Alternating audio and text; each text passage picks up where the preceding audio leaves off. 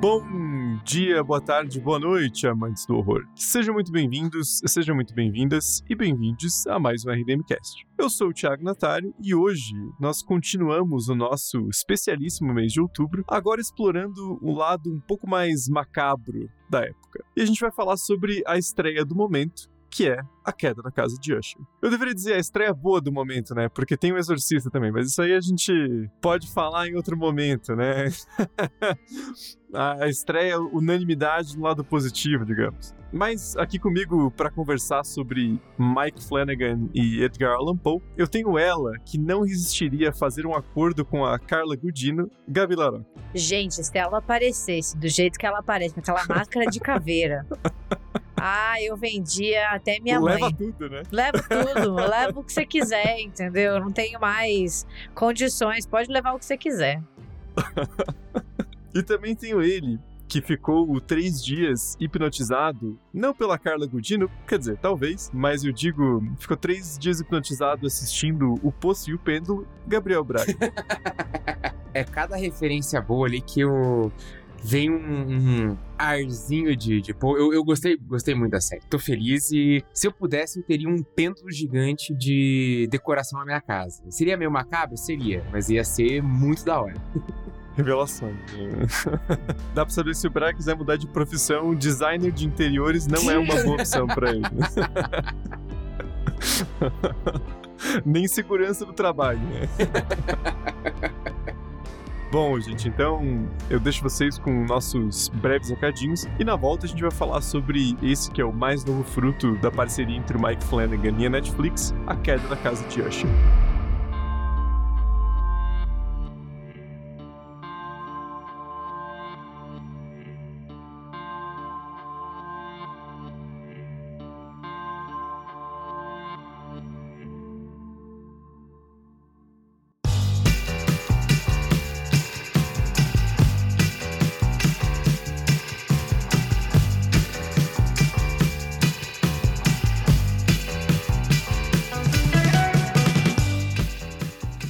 Gente, hoje eu tenho só um recadinho, mas que é bem importante, que é a nossa próxima live, né, que vai ser agora dia 21 de outubro, como sempre às 8 horas lá no nosso canal do YouTube, né, um sábado.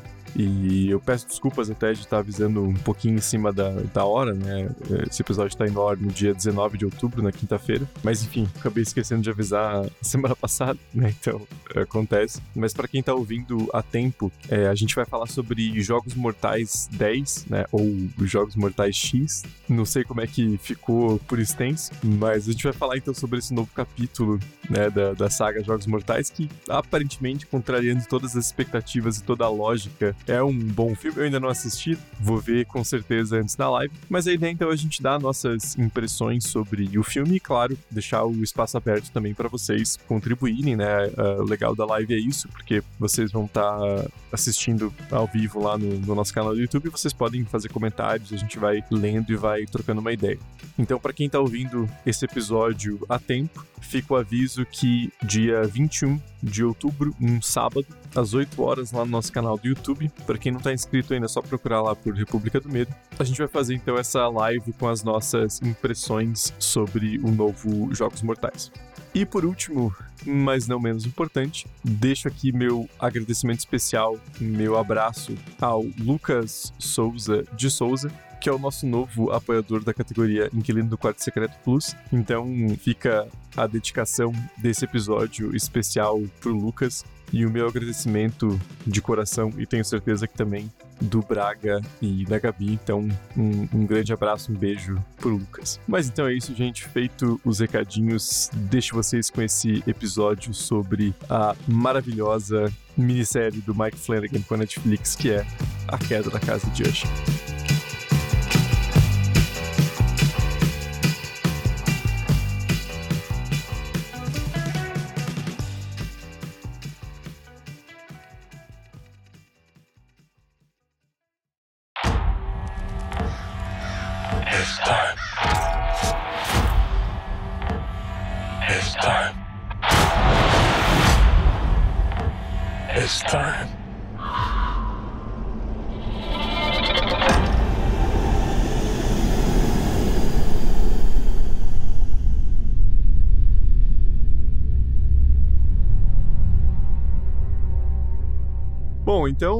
Já vamos falar sobre a série, dar nossas impressões, né? A gente tá bem fresco na, na, memória, todo mundo acabou de assistir. Eu meio que literalmente acabei de assistir porque eu vi os dois últimos episódios hoje. Mas antes disso, eu só queria lembrar aqui que talvez não, não pareça tanto, né? Porque não, não, faz muito tempo, mas essa já é a, a, quinta minissérie que surgiu da parceria da Netflix com o Mike Flanagan, né? E se a gente voltar lá para 2018, a gente tem a Maldição da Residência Hill, em 2020 foi A Maldição da Mansão Bly. Em 21, Missa da Meia-Noite. E em 22, O Clube da Meia-Noite. E daí agora, em 23, a, a, Queda da Casa de Usher, né? E o único que a gente não tem episódio é o, o Clube da Meia-Noite, porque a gente meio que cagou, né? Não sei se.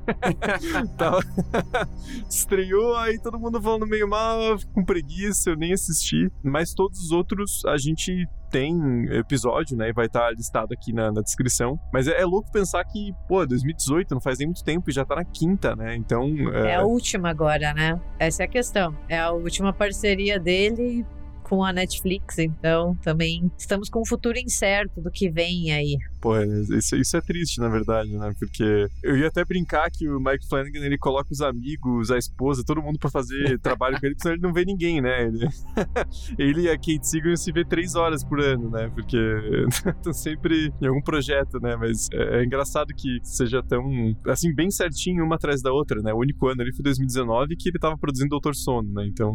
Ah, vamos ver. Eu, eu acho difícil a Netflix renovar por mais cinco, mas vai que o outro serviço de streaming pega ele para fazer mais uma, duas séries, ele vai fazendo a partir daí. Porque, pô, se a gente pega essas cinco séries que o Thiago falou, quatro pelo menos são no nível excelente, né? Não tem. Tirando o mês da meia-noite que eu, eu, eu não gostei muito, as outras quatro eu acho todas excelente. Você não gostou de Missa da Meia-Noite? O, perdão, perdão, Clube da Meia-Noite. Clube, quase, quase. Já ia ser expulso da, da gravação. Confundi as meia-noite. Na verdade, o Flanagan, ele assinou um contrato com a Prime já, né? Ele já tá com um contrato, ele não tá tão desamparado assim, né? Desde o final do ano passado, ele já tinha assinado uma parceria com o Prime Video, né? E assim, agora é uma questão de esperar. Muito se falou sobre uma adaptação de A Torre Negra, né? Tem sim, uns, uma, uns burburinhos assim. Ah, legal. Ele, ele voltando para as origens dele adaptando Stephen King, né? Ele tem umas duas adaptações de Stephen King né, na, na, Netflix que são também muito legais. Ele voltando para as origens, acho que pode ser, pode ser muito interessante. Mas a Torre Negra é o cemitério dos produtores, né? É, Porque é. toda vez a galera tenta fazer e não, não, não dá certo, né? Talvez o Flanagan seja o, né, a pessoa que vai conseguir finalmente, mas é, é, é difícil ver, é difícil pensar, né? É o maluco certo pra missão. É, é, tem que ser bem doido pra topar mesmo. Mas queria antes falar, antes a gente falar um pouquinho sobre a, a queda da casa de Usher em si, que tem bastante coisa para falar, né? Uma série bem repleta de, de, referências e a história em si é bem interessante, dá pra gente discutir vários pontos. Eu queria falar um pouquinho sobre esse formato de minissérie, né? E aí, pensando meio independente dessa parceria específica do Mike Flanagan com a Netflix, né? Mas uma coisa que eu tava refletindo quando eu terminei de ver a, a série hoje é como esse, para mim pelo menos, esse formato de minissérie lançado tudo de uma vez funciona muito mais do que série mais extensa, né? Porque a gente discutiu já algumas vezes, né? Especialmente com Stranger Things, mas também outros produtos da Netflix, né? Parece que eles lançam a série, a galera consome tudo de uma vez e, né? O negócio é, é obliterado, assim, do, do, do, discurso, né? Ninguém nunca mais fala sobre, até dois, três anos pra frente sai a nova temporada. E eu tava pensando como minissérie é diferente, né? Porque, porra, pegando esses exemplos aqui que a gente citou, né? Claro que deu fato do Flanagan tá fazendo uma por ano basicamente vai puxando as outras, né? Fora a qualidade em si. Mas eu acho que todas essas séries que a gente citou, a Residência Rio, Mansão Bly, Missa da Meia-Noite, né? Essas três principais, para mim é bem impressionante o quanto elas continuam frescas na memória e o quanto elas são discutidas, né? E claro, daí a qualidade entra muito, mas minissérie parece que você assistiu tudo uma vez é como se você tivesse visto um filme longo, né? Não dá aquela sensação de queimou e foi-se, né? Você fica com aquilo na memória ali por, por bastante tempo, né? Tem esse efeito diferente, assim. Ah, eu, eu concordo. Para mim funcionou bem esse, esse formato. Eu, eu gosto dessa coisa de minissérie, que, enfim, é, pelo menos o criador já se obriga a dar um, um final e não ficar jogando coisas para depois, né? E, e, o Flanagan, ele segue uma estrutura parecida, né? De sempre fazer ali uns oito. Acho que a, a série dele sempre tem uns oito, dez episódios, né? Sendo que metade. Ele, no começo, pelo menos, né? Agora no, no Usher, acho que os três, quatro primeiros episódios ele solta muita pergunta, muito mistério, e daí ele já vai resolvendo. Claro que aos poucos, né? Que tem oito episódios, ele não, ele não queima o mistério muito rápido, ele deixa algo pro final, mas eu, eu acho que ele segue bem. Uma marca dele enquanto criador é esse equilíbrio. Ele sabe exatamente até quando ficar jogando pergunta, quando começar a responder e o quanto responder pra série não queimar, não ficar chata. Eu acho que né, nos outros títulos dele tem esse equilíbrio muito, muito acertado. Eu acho que uma característica muito positiva das obras do Mike Flanagan, quando a gente está falando dele enquanto produtor de minisséries, é que ele lança essa, essas séries limitadas, né? Esses eventos, digamos, e realmente se tornaram eventos da Netflix, que a gente fica muito entretido você quer saber o que tá acontecendo. É muito aquilo que o Thiago falou, é como se você tivesse assistido um longo filme. E quando termina, você ainda fica muito pensativo sobre tudo que você assistiu. Então não é um efeito imediato. Ele consegue fazer com que a gente queira conversar sobre o que a gente viu e, e fica pensando com a gente mesmo, sabe? É, é um, mix de sensações. Então é muito diferente de algumas outras séries ou filmes que você termina de assistir, beleza, já parte para outra, você já vai fazer outra coisa. Não, a, as criações dele, elas ficam com a gente, sabe? É, eu acho que aí também tá a grande diferença para uma série regular, um pouco mais extensa, né? Que eh, Stranger Things, né? O exemplo mais, mais claro da Netflix. Você começa a ficar muito misturado na cabeça de que temporada é o que, né? Começa a se perder as coisas. Fica assim, qual que é esse ano? Esse elemento é de onde e tal. A minissérie, ela se encerra ali nela mesmo no sentido de história, mas ela continua no sentido de, de longevidade, né? Porra, cara, eu me pego direto pensando naquele episódio da Residência Hill, que é o plano sequência no, no é, é, no enterro. Ah, vai tomar no cu, cara. No bom sentido, né? Aquela, aquela série, cara. Aquele episódio, cara, é, é incrível, assim, é espetacular. E, e, claro, entra a qualidade, óbvio, mas também esse formato de minissérie é muito legal, né? Porque você não tá investindo ali uma coisa que. Puta, cara, eu, eu, eu não consigo mais continuar a temporada de série sem recap, cara. Eu esqueço absolutamente tudo, assim. Mesmo quando eu vejo recap, eu ainda fico. Parece minha mãe assistindo série, assim. Ah, quem que é esse aí? Quem que é? Eu não lembro desse cara aí. Tá...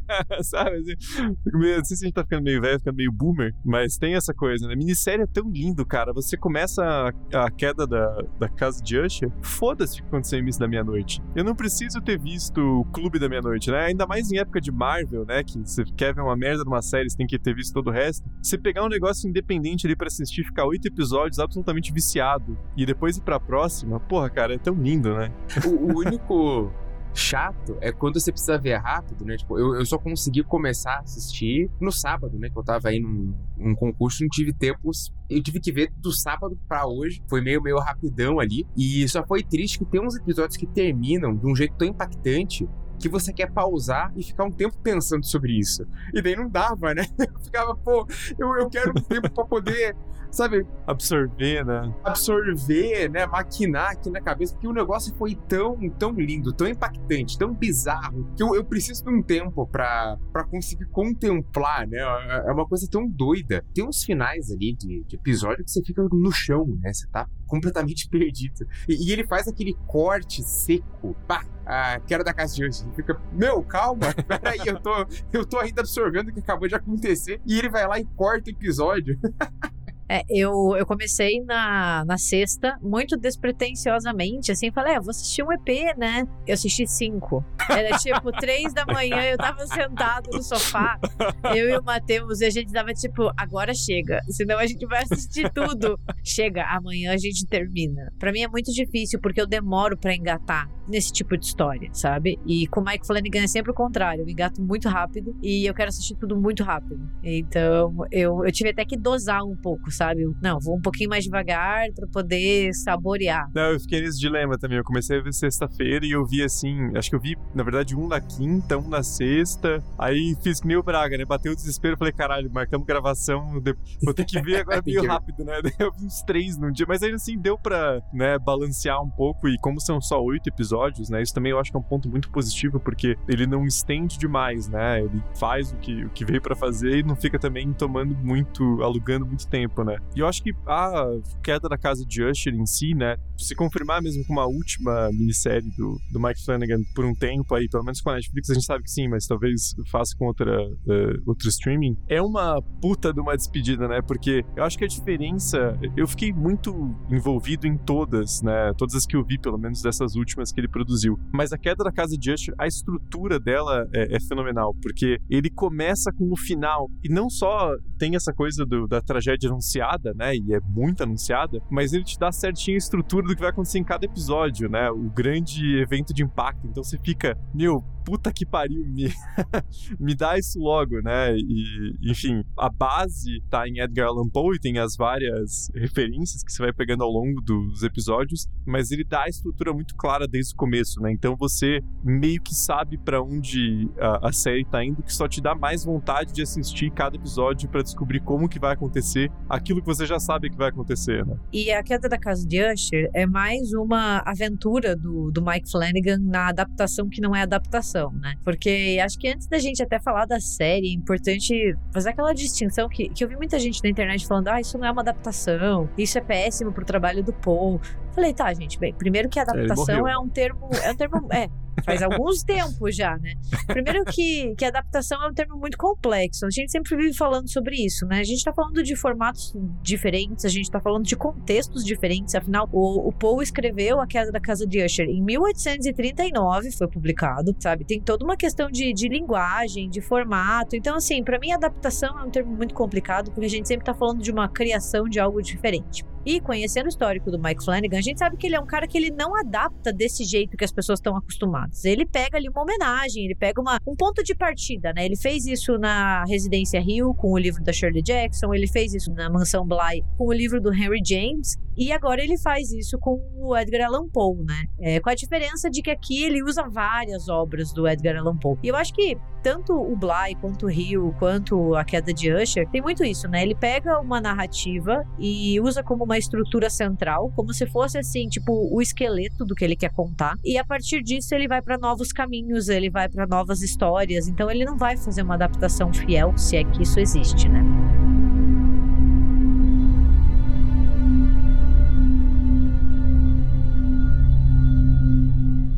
E então, né, como a gente bem mencionou, A Queda da Casa de Usher é um conto do Edgar Allan Poe. Foi publicado pela primeira vez em 1839. É considerado uma das grandes obras-primas dele, né, principalmente na questão de ficção gótica. Tem tudo aquilo que a gente está acostumado com ele, que é a questão da finitude, dos laços humanos, a vida pós-morte, né, aquela coisa claustrofóbica. E é bem diferente da série. Inclusive, eu acho que se você quer uma adaptação mais fiel, por mais que eu odeie esse termo, vai assistir o filme do Roger Corman, que é muito bom. Tá? Porque o Roger Corman tem um, um, filme de 1960 que é o Solar Maldito, que é House of Usher, que é com Vincent Price, é o primeiro das adaptações do Poe que ele faz. Ele tem oito. Se você gosta de Edgar Allan Poe, vai assistir os oito filmes do Roger Corman sobre Edgar Allan Poe e ele segue mais o roteirozinho, assim, justamente para tentar fazer essa ideia de uma transposição, que não é o objetivo do do Mike Flanagan, nem foi. A história é, é a gente vê umas similaridades, né? Assim, é, a gente tem um narrador anônimo, a gente não sabe quem é o narrador. Ele é como se fosse assim, uma janela pro leitor e ele recebe uma, uma carta do seu amigo Roderick Usher pedindo para que ele vá até a sua casa, né? Até a sua residência que é isolada, porque ele tá ali reclamando de uma doença e tá precisando de ajuda. Quando o narrador chega, ele começa a reparar que a casa tem algumas rachaduras, que a casa tá meio abandonada e que o, o Roderick também é meio estranho, meio melancólico. E a gente tem daí pouquíssimo, diferente da série da Madeleine, né? Que é a irmã do, do Roderick, que é a sua irmã gêmea. Depois a gente descobre que ela tá doente, né? E ela tem ali toda uma questão de ter catalepsia, né? Então ela parece que tá morta, mas não está. E a história é isso, assim, tipo, a gente só tem esses personagens, eles ficam são reclusos naquela casa, então não tem nada assim de. É, é uma família rica, mas também o Paul não entra muito no mérito de como eles ficaram ricos, nem de por que eles são os últimos da linhagem. Não, é só assim, tipo, esses personagens e esse fim, né? Os últimos dias. Então a gente já vê a diferença, né? Até porque é um conto, não tem muito para onde você ir. Ah, ali a, a, gente tem uma, uma estrutura que remete, né? Quando o Roderick tá falando com o promotor lá que tá, tá investigando. E claro, o, o final que é um elemento que vem do conto, mas é aquilo, né? O conto tem umas 15, 20 páginas. Detalhe, dá para procurar ele para ler online fácil, porque ele tá em domínio público já, né? Por conta do, do, período que ele foi publicado. Então ele já tá em domínio público, dá para achar fácil. Ele tem ali umas 15, 20 páginas. Mesmo que for fazer uma, uma transposição ali literal, né? Os atores lendo o negócio não dá um filme inteiro, né? De, de uma ah, hora e ah, meia. Chama o Peter Jackson pra você ver. dá, pra... dá pra ele que ele faz quatro versões estendidas pra você. Vai ficar meia hora só mostrando as rachaduras da casa, né? Óbvio que o Flanagan tem que, entre aspas, encher linguiça. A grande questão é que esse enchimento da linguiça do Flanagan é um, um enchimento de muita qualidade. Pô. Ele vai remeter a outras obras, ele faz várias referências, ele tem uma história muito, muito bem contada. Então, pô, é, é, é a homenagem eu acho completamente válida. O, o, que ele faz com a obra do Edgar Allan Poe, eu acho completamente válido. Eu acho que ele cria ali meio que um, um, um Poe-verse, né? Tipo, o universo do Poe, mas de uma maneira muito legal. Eu não senti que foi pretencioso da parte dele. Porque, porra, é difícil você pegar qualquer coisa do Edgar Allan Poe. Você tem que ser muito confiante no que você faz. Você tem que ser um Roger Corman da vida, que é tipo, eu banco, eu sei exatamente o que eu tô fazendo, eu tenho a mão para fazer isso. E o Flanagan também tem, né? E eu acho que ele tem a sensibilidade para trazer muitos dos temas que o Poe ele lança nas obras, né? Então, é, é claro que é difícil. A gente tá falando de um dos grandes escritores de horror do século XIX, de todos os tempos, né? Então é claro claro que seria pretencioso até dizer, vou fazer uma adaptação. E ele não faz, é uma homenagem, é, é uma expansão de universo, sabe? É como se as obras todas estivessem conectadas, até meio que batendo em um mesmo ritmo, sabe? Eu acho que é isso. Não se trata de adaptar, se trata de criar. Ah, e quando ele passa a história no tempo presente, ele já tá dizendo que ele não vai fazer essa adaptação né, literal. Então, eu acho muito legal porque, é como a Gabi falou, é um Poe verso, né? Ele faz um, um lore de Edgar Allan Poe, porque tem é, a base, né? E bem só a base mesmo, né? A estrutura, basicamente, do primeiro e do último episódio é a queda da casa de Usher, mas aí ele pega o, o Corvo, né? Ele pega o assassinato da Rua Morgue. Tem, tem, porra, tem muitos contos que ele traz elementos e personagens, né? Então, é um prato cheio, assim, para você ficar ficar com uh, a caixinha ali, fazer o bingo, né? O bingo do Edgar Allan Poe na, na casa de Usher, né? Porque são vários elementos diferentes que funciona mais como essa homenagem, né? E aí eu acho, puta, eu acho a decisão de trazer pra, pra contemporaneidade também acertada demais, porque eu achei incrível como a série é uma mistura de Succession com Edgar Allan Poe, assim. Porra, é cara, é maravilhoso. E claro que é muito esperto também, né? Porque você pega Succession acabou agora e porra, acabou no auge, assim, né? A série tava. Essa última temporada foi espetacular e todo mundo comentando episódio por episódio, né? E você lança assim, tó, solta, né? Ó, é Succession que vocês amam, mas com um pouquinho de. Um pouquinho não, né? Muito de Edgar Allan Poe, assassinato e putaria. Tá aí, ó. e aí, pô, claro que vai dar certo, né, cara? Eu tinha que sabotar muito pra dar errado, né? Então. e, e, além de tudo, né? Eles conseguem manter aquela, aquela coisa melancólica da obra do Poe, aquela atmosfera sombria pesada, que a morte tá rondando o tempo inteiro, né? De uma maneira muito moderna, porque daí você tem ali uma empresa farmacêutica e toca muito no assunto da epidemia dos opioides, sim, que é tipo sim. sensacional, sabe? Então, tipo, eu acho que isso vai muito além do adaptar, é você fazer uma releitura mesmo da obra do Poe, ao mesmo tempo que você tem várias homenagens até à vida do Poe, né? Por exemplo, a mãe dos gêmeos que aparece no primeiro episódio, o nome dela é Eliza. Eliza era o nome da mãe do Paul. Então, tipo, tem vários e vários que vão desde a homenagem às obras até ele. Então, porra, é um trabalho muito bem feito, muito bem costurado.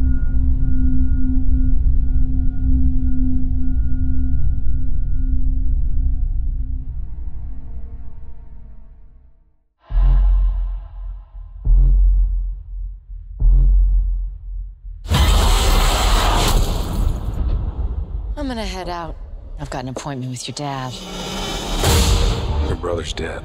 This is tragic, but a few my heart will go on tweets will pat it out. This was no accident. You have been targeted. And this woman knows everything. It's time, Roderick. What did you do? I'm afraid you're ringside for my reckoning, old friend. I don't even own anything funeral black. Wait, that's not true. It's just fucking satin. Satin is silk for poor people, and no one should wear it to a funeral unless they died in it.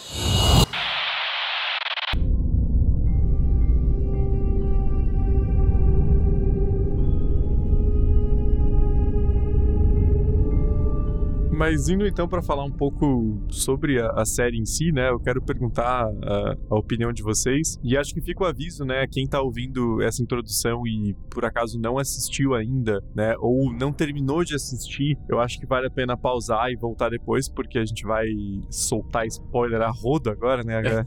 vai abrir a porteira e vai vir tudo. Mas vamos então conversar um pouquinho. Quero saber as, as, impressões iniciais. Já entendi que todo mundo aqui gostou, né? Porque, enfim, a série eu acho ela incrível, mas quero saber um pouquinho mais de detalhe. O que, que vocês gostaram mais em, em A Queda da Casa de Usher? Cara, ela me arrebatou nos primeiros minutos já. Foi um negócio muito, muito doido, né? Ela me conquistou já do início. Eu já achei uma, uma premissa muito interessante, né? Principalmente por isso que a Gabi acabou de falar, essa questão que remete a uma, uma epidemia de de opioides. Assim, eu achei isso incrível, né? Super conectado com discussões atuais e com toda essa estética do, do Flanagan, né? Que ele sempre remete a essa coisa meio gótica e, e, um horror bem dramático, né? Com uma carga forte dramática. E já no primeiro episódio você fica, tá, mas da, da onde que tá vindo esse dinheiro? O que, que é essa família? Porque quando volta, parece que o Roderick era pobre, daí você fica, ué, mas o, como que esse cara virou milionário, né? O dinheiro não é da família? Eu acho que é tanta pergunta que ele lança que não tem como você não se conectar já nesse, nesse primeiro episódio, né? Ou pelo menos rapidamente. Ele pode mesmo falar que ele foi estagiário da empresa do pai, né? Porque ele, ele realmente começou por baixo, né? Realmente começou por baixo. Não, e sabe, sabe o que é legal falando do pai dele, né? Que é um baita filha da puta, né, que é o William Longfellow, o sobrenome Longfellow vem de uma pessoa que realmente existiu, que era um poeta é, americano que viveu na época do Poe e que o Poe odiava, porque ele, inclusive, meio que acusou o Longfellow de plágio. Então, tipo, tem toda essa questão de que é, você tem assim, o filho da puta da vida real e o filho da puta na, na ficção. Mas daí eu, eu, eu, eu, gostei muito, né? Especialmente essa estrutura, como o Thiago falou no começo, que o episódio já te aponta quem é que vai morrer e como. E daí você já fica, eita, é, curioso em, em, de que forma que aquilo vai acontecer. Eu achei uma, uma estrutura muito boa, acho que não, não teve nenhum episódio que eu fiquei cansado. De verdade, eu, eu gostei bastante da série. Eu, eu gostei muito também, mais do que eu esperava, assim, porque eu não sou a maior conhecedora de Edgar Allan Poe da face da Terra. Então, quando eles anunciaram que era da casa de Usher, eu falei, pô, legal, gosto da história, gosto dos trabalhos do Poe, mas eu não sou aquela fã que vai pescar absolutamente tudo que tá ali, né? E eu consegui consegui pescar tanta coisa eu fiquei tão feliz, assim, porque foi, tipo, um easter egg atrás do outro, assim, eu achei uma experiência muito divertida de assistir. Porque é uma série que funciona para quem não é tão conhecedor como eu e você ainda se diverte muito pegando tudo que ele tá jogando e esse mistério de saber, porra, por que, que as pessoas estão morrendo, né? Você já sabe pá, no, no, primeiro episódio, que a dinastia Usher tá no seu final, assim, você fica tipo, mas que diabos está acontecendo, né? E tem todo o peso dramático da série, que é algo que o Flanagan sabe fazer muito bem. Ele fez isso na Residência Rio, na Mansão Bly, na Missa da Meia-Noite, que são todos esses dilemas, assim, sobre o ser humano, sobre morte, sobre vida, sobre o que vem depois da vida. Então, não tem como você não ficar pensando e até pensando na questão de linhagem, que é algo que a gente às vezes nem pensa, né? Mas, tipo, que eu deixo para depois, né? Qual é o, o, legado que eu deixo para o futuro? É, é, bizarro, assim. O Mike Flanagan, ele tem uma capacidade de alugar um triplex na minha cabeça toda vez que ele faz uma minissérie, assim.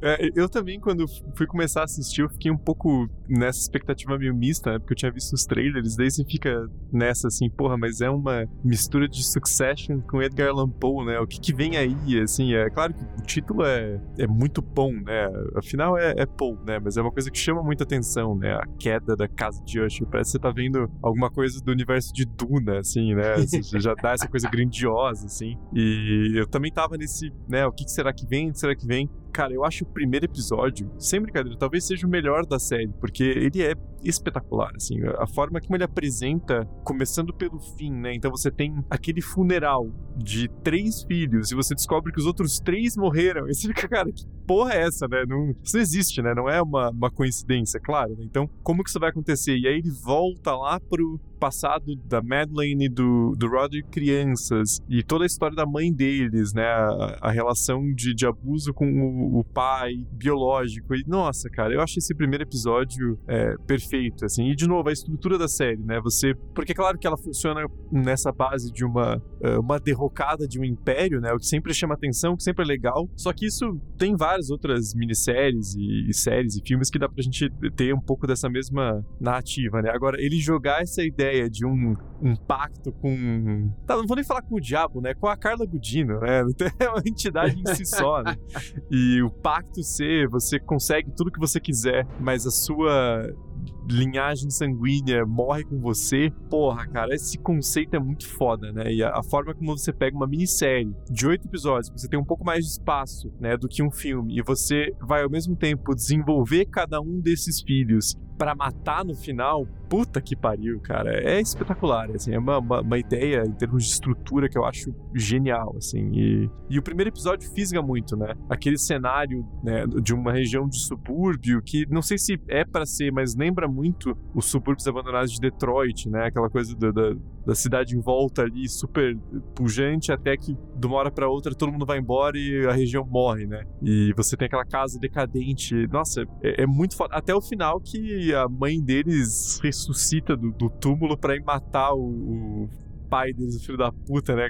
Porra, a, a, quando termina aquele primeiro episódio, cara, você tá na mão do Mike Flanagan, né? Pode fazer o que quiser depois disso que tamo, tamo junto, né? e a série também joga muito com a nossa incerteza, porque o Roderick, ele tá o tempo inteiro vendo coisas que as outras pessoas não veem. Então, assim, claro, o Mike Flanagan, a gente sabe que ele tem toda uma forma de lidar com o sobrenatural, preternatural, essas coisas, mas aqui a gente fica na dúvida, né? Porque ele tá com um problema, né, no cérebro cérebro. Então você fica assim, tipo, tá, beleza. É só a doença, vamos pensar racional que ele tá vendo, afinal ele perdeu os filhos, ou ele realmente tá sendo assombrado, né? Daí você lembra que você tá em uma obra do Edgar Allan Poe, então ele realmente tá sendo assombrado. Porque os mortos, eles voltam para assombrar os vivos e cobrar o destino, né? Então, tipo, isso é muito legal também. E por mais que seja uma série que ela não tenha tantos sustos, assim, no jump scare, ela tem muito aquilo que o Flanagan vem fazendo desde da Residência Rio, que é a coisa que tá no escuro, que tá lá atrás, é aquele easter egg nas sombras, né? Então, você tem um momento que você, que você até leva um susto, mas assim, é, é uma forma de assustar e de mexer com a gente muito diferente, né? Me lembra muito Missa da Meia-Noite também. Eu gosto muito disso, assim. É um horror que ele, ele é melancólico. Ao mesmo tempo que a gente tem cenas extremamente pesadas. Eu acho que no quesito gore, assim, das séries do Mike Flanagan, essa é uma das que mais tem, né? Tipo, sei lá, tem gente morrendo com chuva de ácido, praticamente. Tem chimpanzé atacando as pessoas. Então, assim, ele é mais gorzão, né? Mas, tipo, tem toda essa, essa construção é muito bem feita, porque a gente fica muito envolvido. Por mais que os personagens sejam muito filhas da puta, a gente quer ver mais deles. E você fica tipo, porra, mas já morreu eu queria ver mais de você, sabe? É a estrutura de Succession, né? Olha que grande filho da puta, me dá mais, por favor. Mas uma coisa que eu ia comentar também, que eu acho muito importante, os cenários em si, né? O design de produção da série é espetacular, cara. Aquela casa deles, a forma como ela tá destruída, acabada, é, é, é muito parte da história, né? É uma, uma metáfora pro próprio Roderick e pra casa Usher, né? Eu adoro como todos os cenários da série não são só um lugar, né? Eles fazem parte da história também. Você pega, assim, a casa do Freddy lá, né? Do, do, do filho mais velho, do Roderick. O cara tem uma pista de boliche na cozinha, velho, sabe? Meu, é, cara, é, é tipo, sabe? Quem faz isso? Não tem tem cabimento um negócio desse. O apartamento do, do Leo é, é, conta parte da história. A filha voyeur que tem espelho em tudo quanto é lugar, né? Ela tem espelho em cima da cama, na cabeceira, na frente, do lado. é, ela gosta de ver as coisas, né? Fica bem claro que ela gosta de assistir, né? Então eu acho que isso, isso, tudo é muito bem pensado, né? Apesar de você ver que não é aquela série com um orçamento infinito, né? Porque também não é o estilo de produção da Netflix para as minisséries, né? Que não se chamam Stranger e Things.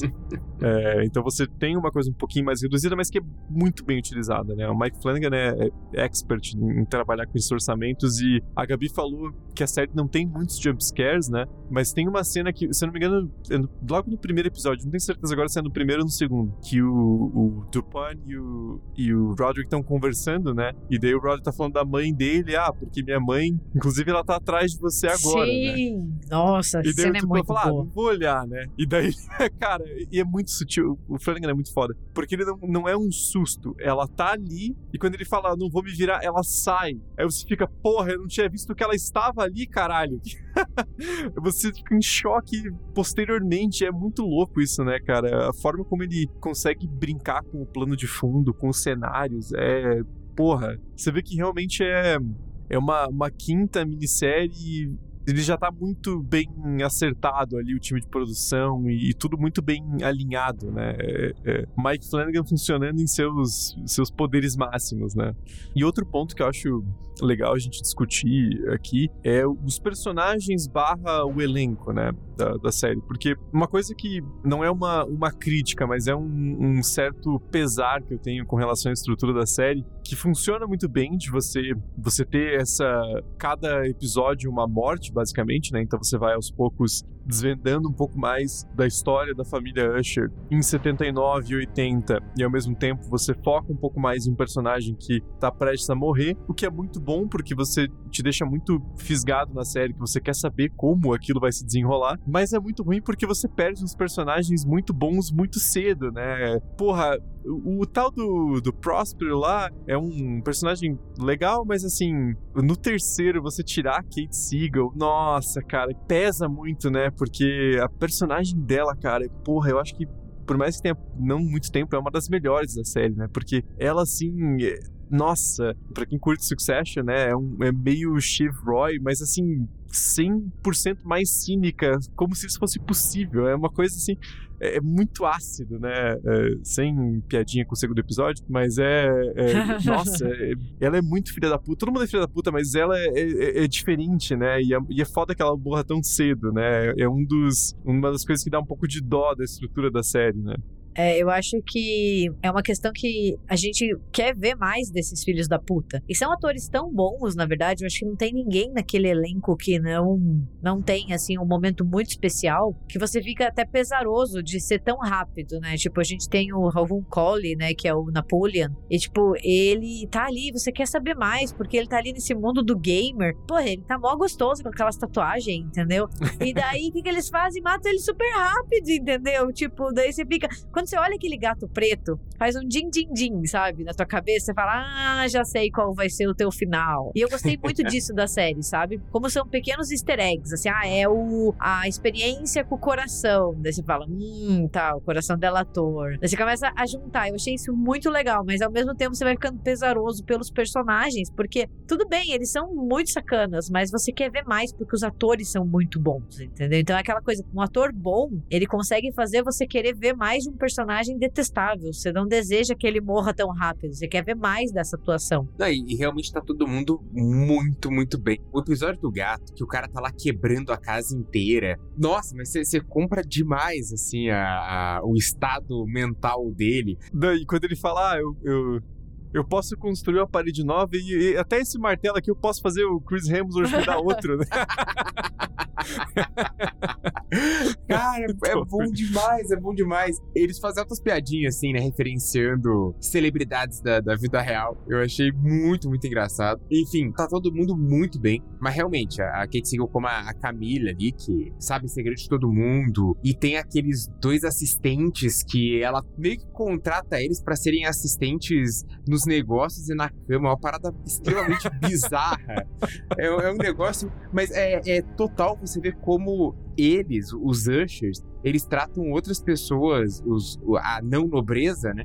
Como objetos, né? Eles têm essa coisa, ah, é todo mundo ralé, é objeto. Né? E, vários deles falam, né? Mas você sabe quem que eu sou? Você sabe de quem que eu sou filho? Sabe com quem que você tá falando? Eles sempre dão uma carteirada aonde eles podem. Como se fosse a aristocracia dos tempos modernos, né? Tem essa, essa lógica. E eu acho também incrível como essa, a queda da casa de Usher, é a, a mais sexual, digamos, né? Da, das séries do, do Michael. A mais safada, assim, porque na, nas outras não tem muito, né? É uma coisa um pouco mais clean nesse sentido, né? Não tô dizendo se isso é, é, bom, só tô dizendo que não tem tanto esse elemento sexual, né? Na queda da casa de Usher, a maioria das peculiaridades dos personagens tem a ver com isso, né? A própria Camille, essa coisa do, do aquela cena que ela fala, ah, que vocês sabem que eu exijo muito dos meus assistentes e tá no contrato de vocês, pode olhar lá. porque eu não tenho tempo, não. E quando eu chego em casa, eu preciso relaxar e ficar, cara, que eu tô assistindo, né?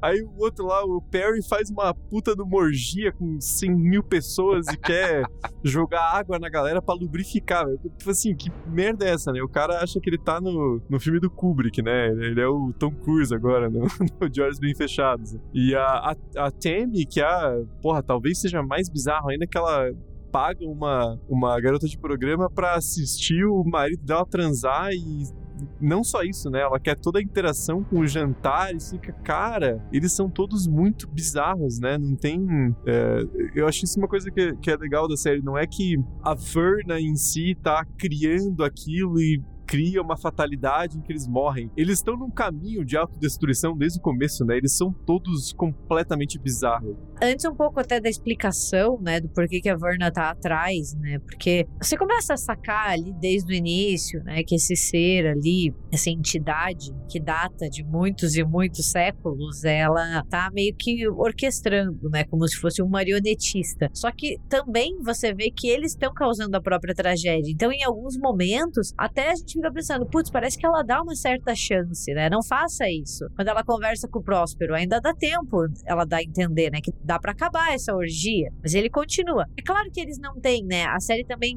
ela, ela traz muito essa questão do livre-arbítrio, né? Eles não têm o livre-arbítrio porque eles estão ali já envolvidos em uma, em uma teia que o patriarca fez há muito tempo, né? Então você corta qualquer livre-arbítrio que a sua prole possa ter, né? Mas, tipo, ela, ela tem essa questão também de mostrar. Tanto que quando ela vai matar a Lenore, lá pro final, ela fala: ah, essa é a pior parte do meu trabalho, porque era uma pessoa que não tinha absolutamente nada a ver com a história, entendeu? Nossa, eu, eu tava muito iludido que eu achei que a Lenor ia conseguir se salvar de alguma forma. Eu fiquei muito triste, porque eu, eu tava torcendo muito pra ela se salvar.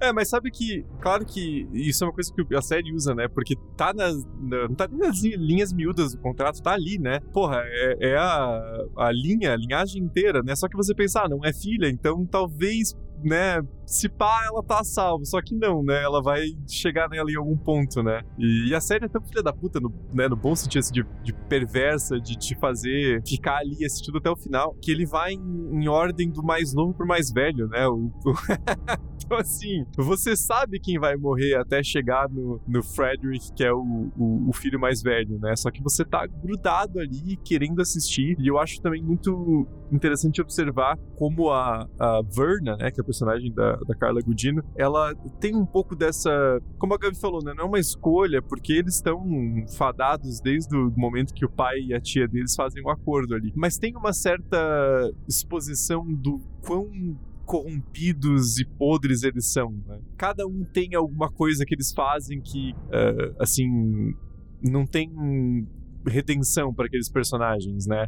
O Perry, assim, né? O cara quer fazer uma, uma festa ali e fala: ah, conecta essa porra desse, desse negócio aí, nem testa pra ver se é água mesmo, joga em todo mundo e foda-se, né? O Leo, ele vai lá pegar um gato que ele nem quer saber de que que é, só quer um gato para enganar o namorado dele, se tiver que devolver lá e matar o gato, foda-se, né? Talvez a pior seja a Victorine que quer usar uma paciente para fazer um, né, um experimento muito pouco seguro e quer enganar uma pessoa que né, como o Braga falou, ela enxerga como ralé, né, uma pessoa simples, entre aspas. Então, todo, a, a série expõe muito claramente como todos eles são uns, uns escrotos do caralho, né, não tem redenção ali, a nascente é podre, né, então é, eles vão agir dessa forma, não tem nenhum personagem bom ali, de, de forma alguma, né? É, eu acho que talvez seja justamente isso, né? A Verna, ela não tá dando uma saída, mas talvez ela esteja proporcionando uma morte menos cruel. Se eles tomassem o É, caminho sim. certo no final, assim, tipo, sei lá, que nem ela fala, ah,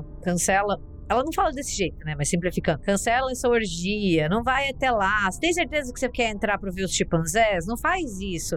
ela vai dando isso, né? Que nem ela diz pro Napoleon: esse gato não. E ele vai lá e pega esse gato, entendeu? Então ela dá essas dicas que não, não vão livrar eles, né? Porque eu, eu achei que talvez livrasse, mas pensando agora, é muito assim: não sofrer uma morte tão cruel. Talvez só descansar, que nem ela faz com a Lenor, né? Que tipo, ela só apaga. É, o o próprio Frederick, né, que ela fala pra ele, ó, a questão é, eu até ia te fazer uma morte mais razoável, não ia interferir. Mas como você torturou tua esposa, você foi, É, pegou a alicate exato. foi um imbecil, agora eu, eu interferi, botei esse pozinho de beladona e você vai ficar aqui com a piroca pra fora, ouvindo tudo desabar em você aqui e o pêndulo se aproximando. E sabe o que eu achei bizarro desse personagem? Porque, sei lá, a gente tá tão acostumado a ver um Harry Thomas fazendo papel de fudido, né? Ele tem aquela cara de cachorro sem dono, assim. Ele sempre tá com aquela cara, tipo, pobre de mim, que você olha pro personagem nos, nos primeiros episódios, você fala assim, tá, beleza, ele é rico, ele é um, um rico filho da puta, mas ele não é o pior deles, nem de longe, né? E daí quando ele começa a demorar pra morrer, você fica, hum, alguma coisa vai acontecer. Daí quando a esposa dele, a Morella, vai pra orgia do Próspero e ela sobrevive e você começa a ver ele ficando cada vez mais ressentido, cada vez mais com raiva, e ele vai se transformando, digamos, do personagem mais inofensivo entre os filhos pra ser um baita filho da puta cheirado, entendeu? Que tipo tá lá e torturando a esposa, sabe? E isso é, eu acho que é de novo, é o elenco, né? É um elenco muito bom que vai fazendo essa transição de uma maneira muito suave. É, não, a, a mudança dele é maravilhosa. Que, que ator, que ator. Já quero contar pra quem ainda não viu que é muito legal que os posters individuais que a Netflix lançou, eles dão spoiler das mortes dos personagens. Então você vê, é muito legal. Tipo, depois que você assiste a série, o personagem do Napoleon tem um rabinho de um gato, sabe? O personagem do Frederick tá metade do retrato dele cortado. É bem legal, assim, de ir pegando essa, essas questões, assim. Acho isso tudo muito bacana, esse, esse processo, assim, que mostra um carinho muito grande com a série, desde a pré-produção até a pós-produção. Fora que um dos principais pôsteres é aquele da, da casa antiga deles, da, da mãe do, dos Usher, com a, a ampulheta, né? Que eu acho incrível também que ela vai escorrendo, né? E, e dá essa sensação de contagem regressiva que a série tem, né?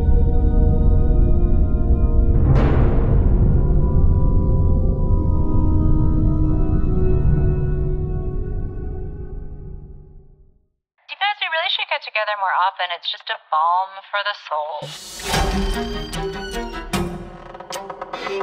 Roderick Usher, your family is a collection of stunted hearts whose time has come. Who are you? Consequence. And tonight is consequential.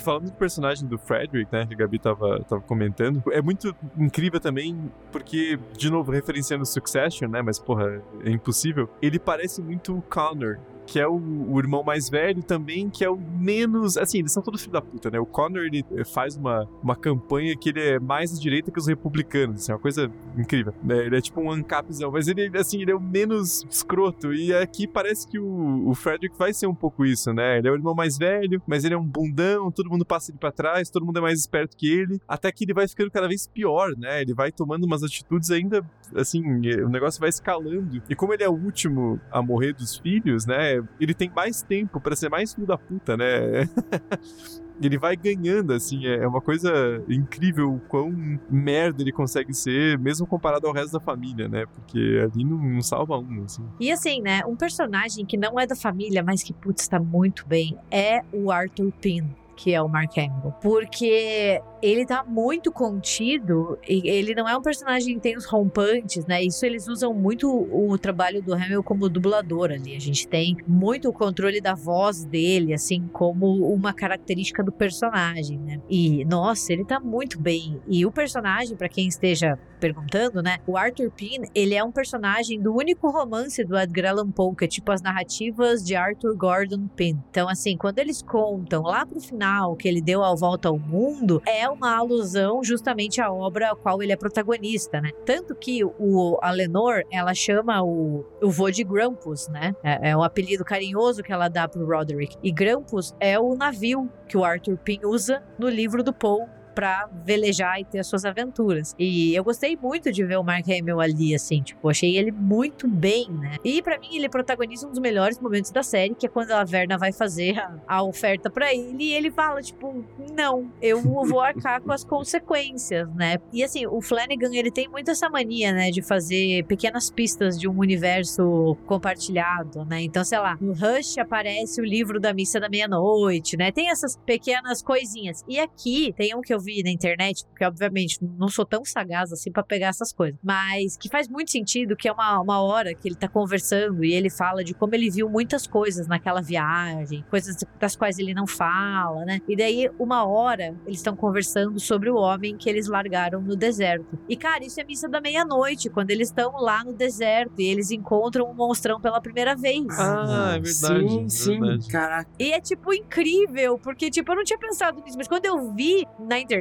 obviamente, né, eu falei, caralho, faz muito sentido. Isso é muito coisa que o Flanagan faz, né? Nossa, eu só tinha reparado a mais óbvia quando a. A Linor tá vendo Netflix e tem o jogo perigoso ali. Ela tá passando pelo, Ah, pelo filme.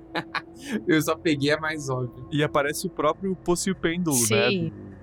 Do, Roger Corman, de 61, aparece ali também. Mas, e, e, pô, essa, essa sequência que a Gabi falou do personagem do Arthur Penn, porque assim, não que ele seja, não é um momento de redenção dele, não é que ele seja, né, ele é um grande um filho da puta, né? Imagina quantas pessoas ele já matou nesse tempo eh, servindo a família Usher, e quantas pessoas ele já extorquiu, torturou, enfim. Mas ele é o que tem mais honra, né? Pelo menos ali do entre o Roderick, a Madeline e os filhos, ele é o que pelo menos recusa o, o acordo, né? Ele é o que chega e fala: Não, eu passei 70 anos da minha vida sem ninguém ter nenhuma vantagem sobre mim e eu vou morrer assim, né? E você vê que a, própria entidade ali tem um certo respeito por ele, né? Fala, é, então é, é meio que uma conversa entre iguais, assim. Porque ele é essa figura também quase como uma encarnação da morte, né? Acho que até em algum momento eles chamam ele de The Reaper, né? O ceifador, porque ele é essa figura, assim, esse advogado que não é só um advogado, né? O cara é advogado, é sicário, ele limpa o corpo, ele,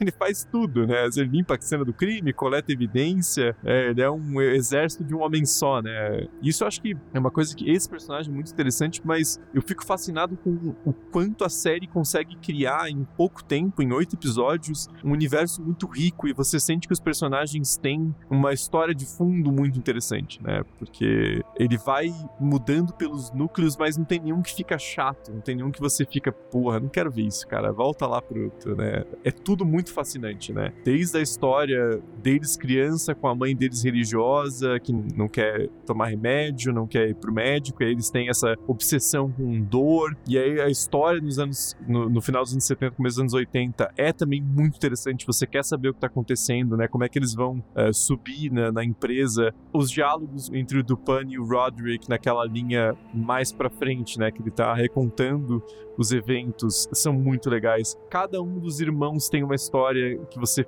tá interessado, então a forma como a série vai girando entre os núcleos sem perder a energia, sem perder o ritmo, é, é coisa do time de produção que tá na quinta minissérie com a Netflix, né? Porque funciona muito bem, né? Tá muito bem azeitado. Né? Só falando do, do, do ator Pin ainda, as cenas dele no tribunal eu achei fantásticas. Ele Fazendo completamente palavras nem aí. cruzadas, tipo, Fazendo foda-se. palavra cruzada. Dele tá no gabinete do juiz e, e tudo que ele argumenta, ele argumenta tão tão racional. E o Dupan, que tá naquele anseio por justiça, né? Ele tá tipo, não, cara, não é. Não, pô, veja, a família aqui perdeu quatro filhos. E óbvio que é um argumento racional. E você vê o desespero do Punch, tipo, porra, eu sei que é um argumento racional, né? Mas eu quero justiça. Tem que fazer alguma coisa e tal. O cara tá ali há décadas tentando pegar a família e não consegue. E depois a gente descobre que ele foi ainda mais sacaneado pelo Roderick, né?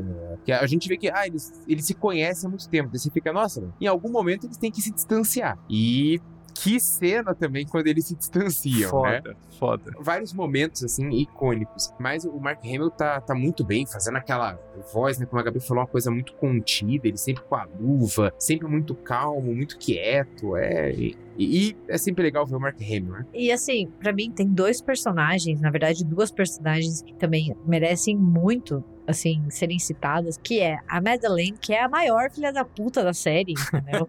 e, tipo, eu achei incrível como a Mary McDonnell, que faz ela no presente, e a Willa Fitzgerald, elas parecem uma pessoa só. Elas estão com os mesmos trejeitos, elas estão com o mesmo jeito de andar, de sentar, de se mexer, de levantar o olho, assim, tipo, não parece que são duas atrizes diferentes, né? Eu gosto muito da Willa Fitzgerald porque ela fazia a série do Pânico, né? Sim. Assim, tipo, ela fazia a protagonista da série do Pânico, que é muito boa, tá? Não, não tem, é guilty pleasure adolescente. E ela tá muito bem, assim, tipo, e a Madeline é a maior filha da puta, né? Porque ela não tem nenhuma moral, digamos, para falar. E ela tá ali, tipo, foda-se, são os seus filhos, quer vender eles? Vende, entendeu? Sabe? e, e dá pra gente vai ficando com nojo dela, mas ao mesmo tempo você quer ver mais, porque ela é a personagem que também vai orquestrando tudo. Ela é, digamos, a mente por detrás do Roderick também. É muito engraçado quando ela fala pro Roderick, né? Eles mais velhos já. Ele pergunta: ah, você acreditou? E ela, não, eu fiz um deal no dia seguinte, né? Você que não sabe nem usar capa nesse.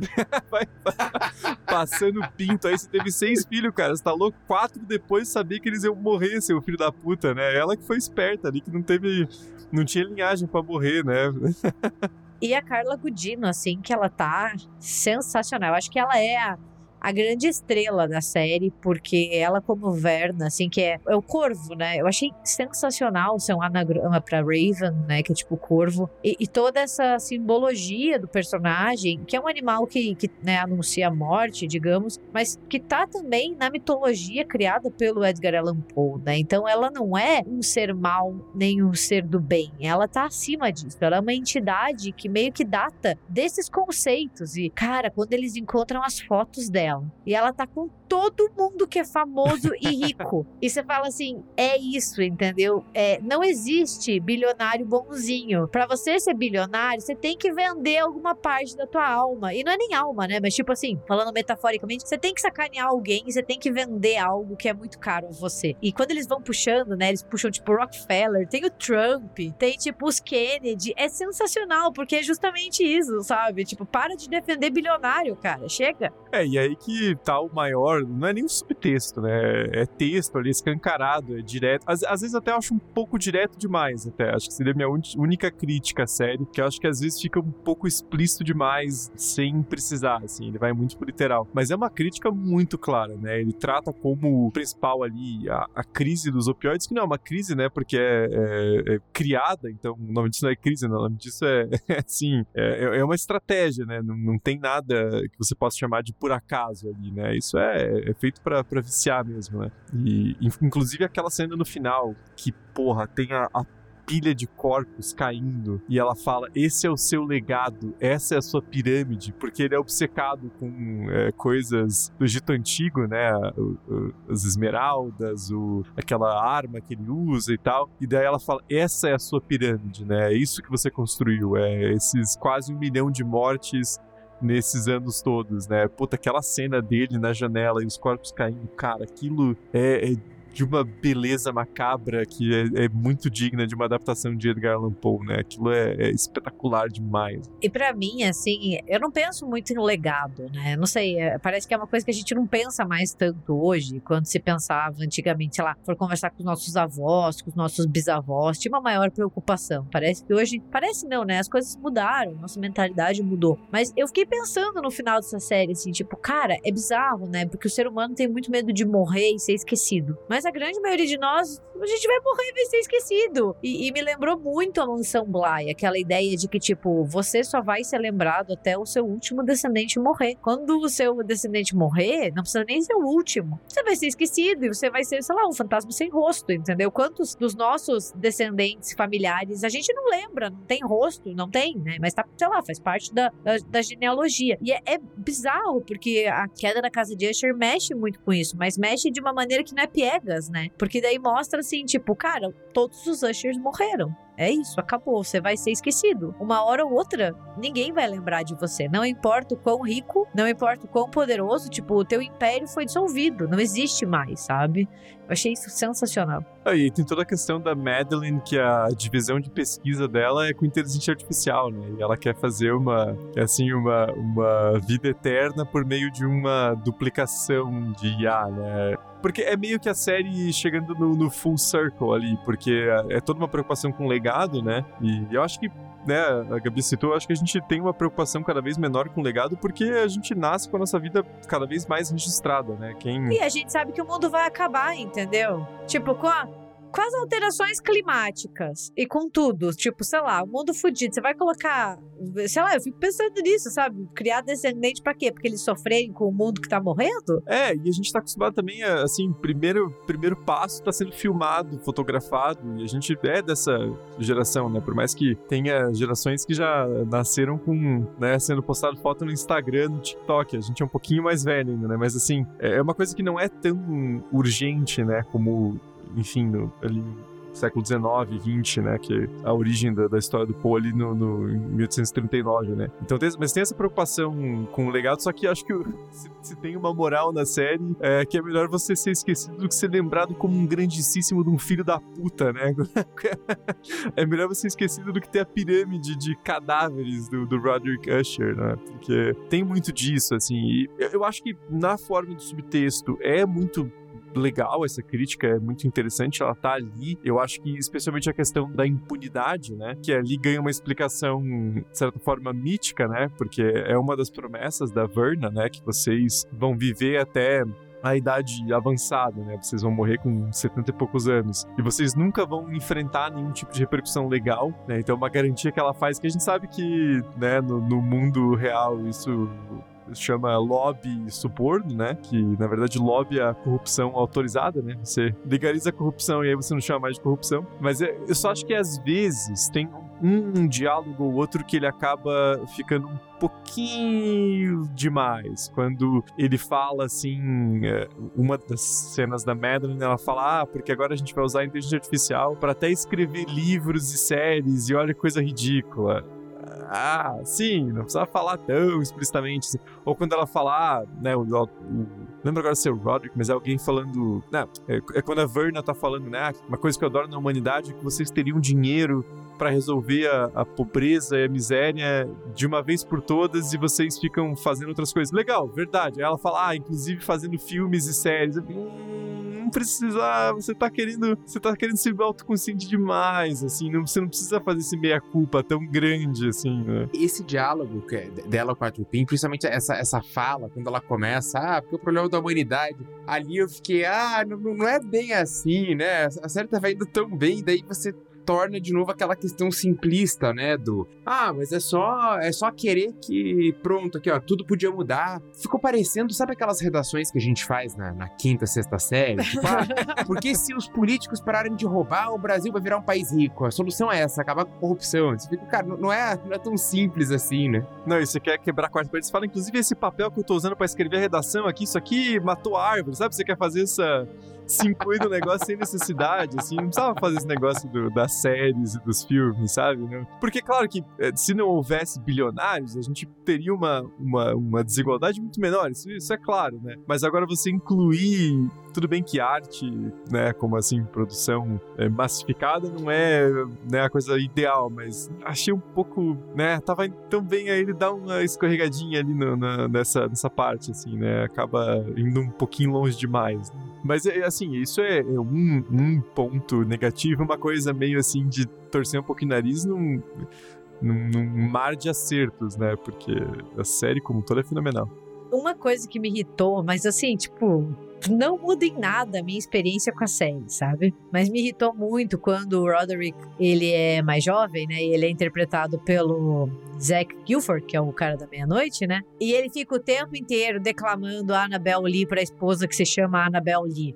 Cara, todo mundo já entendeu que a tua esposa se chama Annabelle Lee por causa do poema do Poe. É só um dos poemas mais famosos dele. E ele fica o tempo inteiro declamando a Annabelle Lee. Ali eu já comecei a ficar tipo, hum, não, entendeu? Chato, para. Todo mundo já entendeu a referência. Podia ter feito uma vez, sabe? Mas assim, é, é minúsculo. Não, não muda em nada o que eu senti, o quanto eu gostei da série. Foi só, só uma, um pormenor, assim. Mas falando nessa questão dos poemas, né? Voltando a, a elogiar, porque essa parte realmente fica um pouco desgastado mesmo, né? Enche o saco a repetição. Mas, por outro lado, o Bruce Greenwood, que faz o Roderick Usher, eu, eu achei um acerto de escalação de ator, cara, assim, perfeito, perfeito. Não, não dá para enxergar outro ator fazendo tão bem, porque ele funciona demais como o cara escroto, filho da puta, né? O Roderick Usher, naquela pose de patriarca que vai pisar em todo mundo para manter o império dele. Mas ele funciona muito bem também nos momentos mais vulneráveis, né? Quando ele tá conversando com o Dupin depois que ele vê os cadáveres e que ele tá assustado, ele tá enfrentando a ideia da, da demência e a voz dele, cara, para fazer a declamação dos poemas, e daí no final culminando com o, o Corvo, né? Puta, é, é, muito foda, né, cara? É.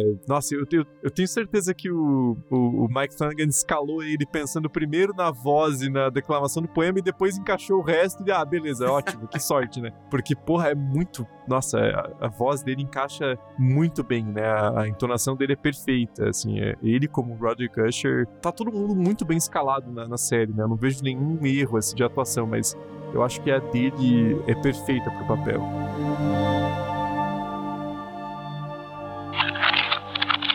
RDM. A queda da casa de Usher.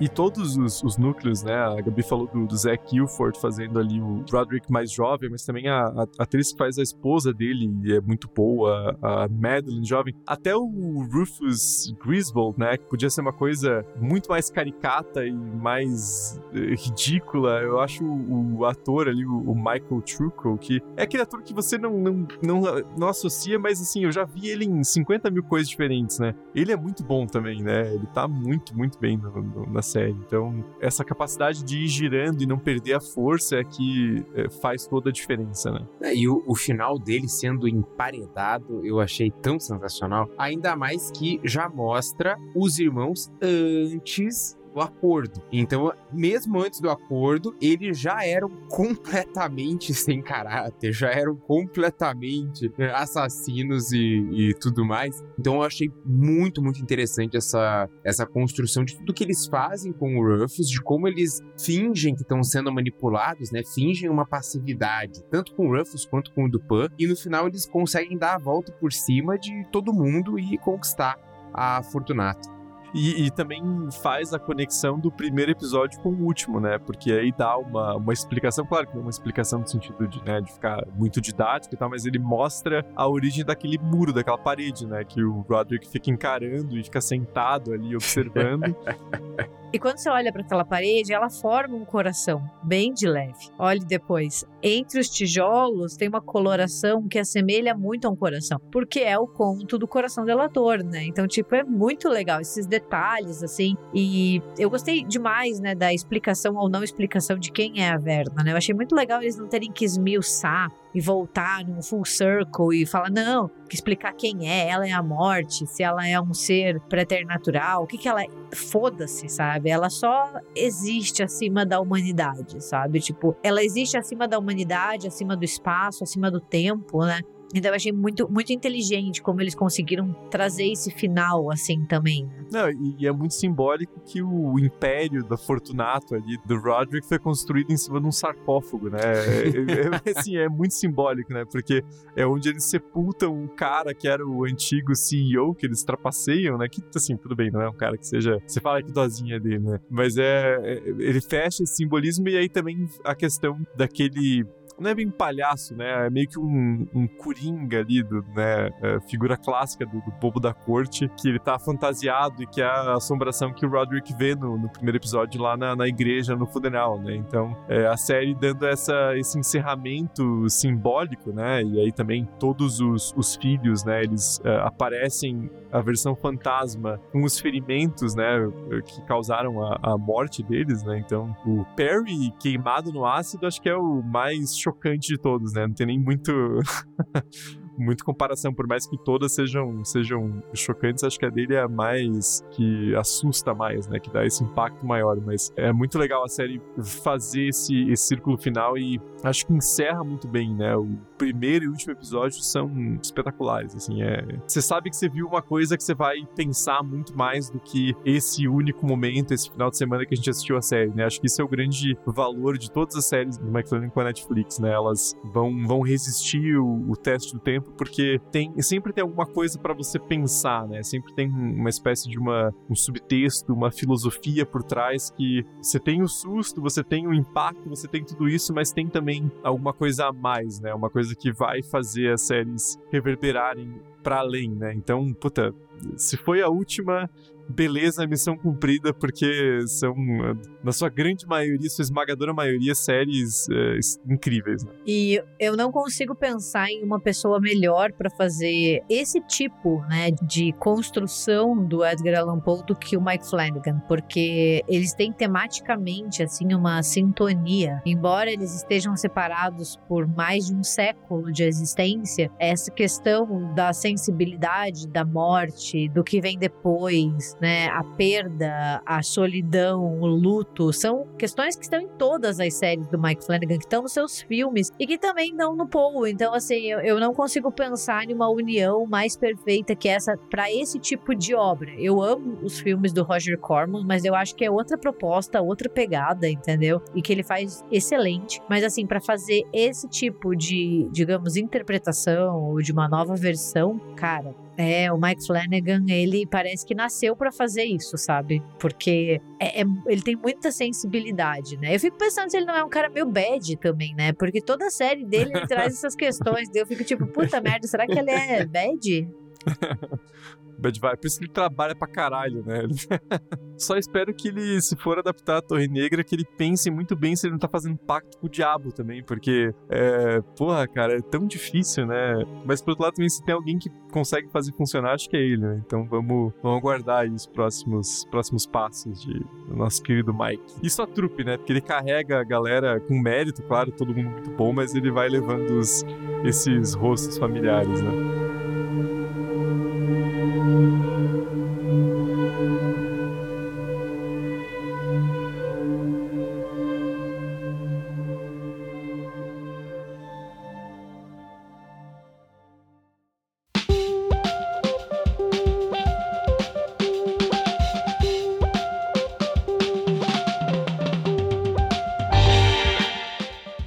Gente, então chegamos ao final de mais um RDMcast, mais um desse, né, desses especiais de, de outubro, falando sobre a queda da da casa de Usher, uma das, se não a principal estreia do horror na, nas séries, né? Então contem pra gente aí, vocês podem fazer isso pelo, pelo próprio Spotify, redes sociais, mas é, comentem pra gente o que vocês acharam da série, como que ela se encaixa no, no Flanagan verso, né? Se é a preferida de vocês, se tem outra que vocês gostaram mais. Comentem aí com a gente as impressões de vocês sobre a, a queda da casa de Usher. E vocês podem contar tudo isso e um pouquinho mais nas nossas redes sociais. A gente tá no Instagram e no Facebook Facebook como República do Medo, no Twitter e no TikTok como RDMcast. Também tem o nosso site, que é o republicadomedo.com.br, onde você encontra artigos, textos. Pode escutar o episódio por lá também. Tudo que a gente citou por aqui fica lá. E caso você queira escrever via e-mail, você pode enviar a sua mensagem para contato@republicadomedo.com.br.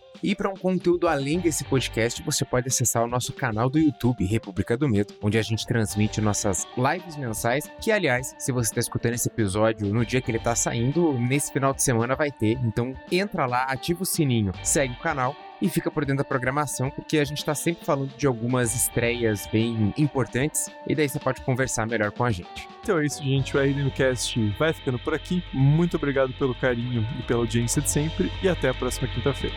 Até. Até.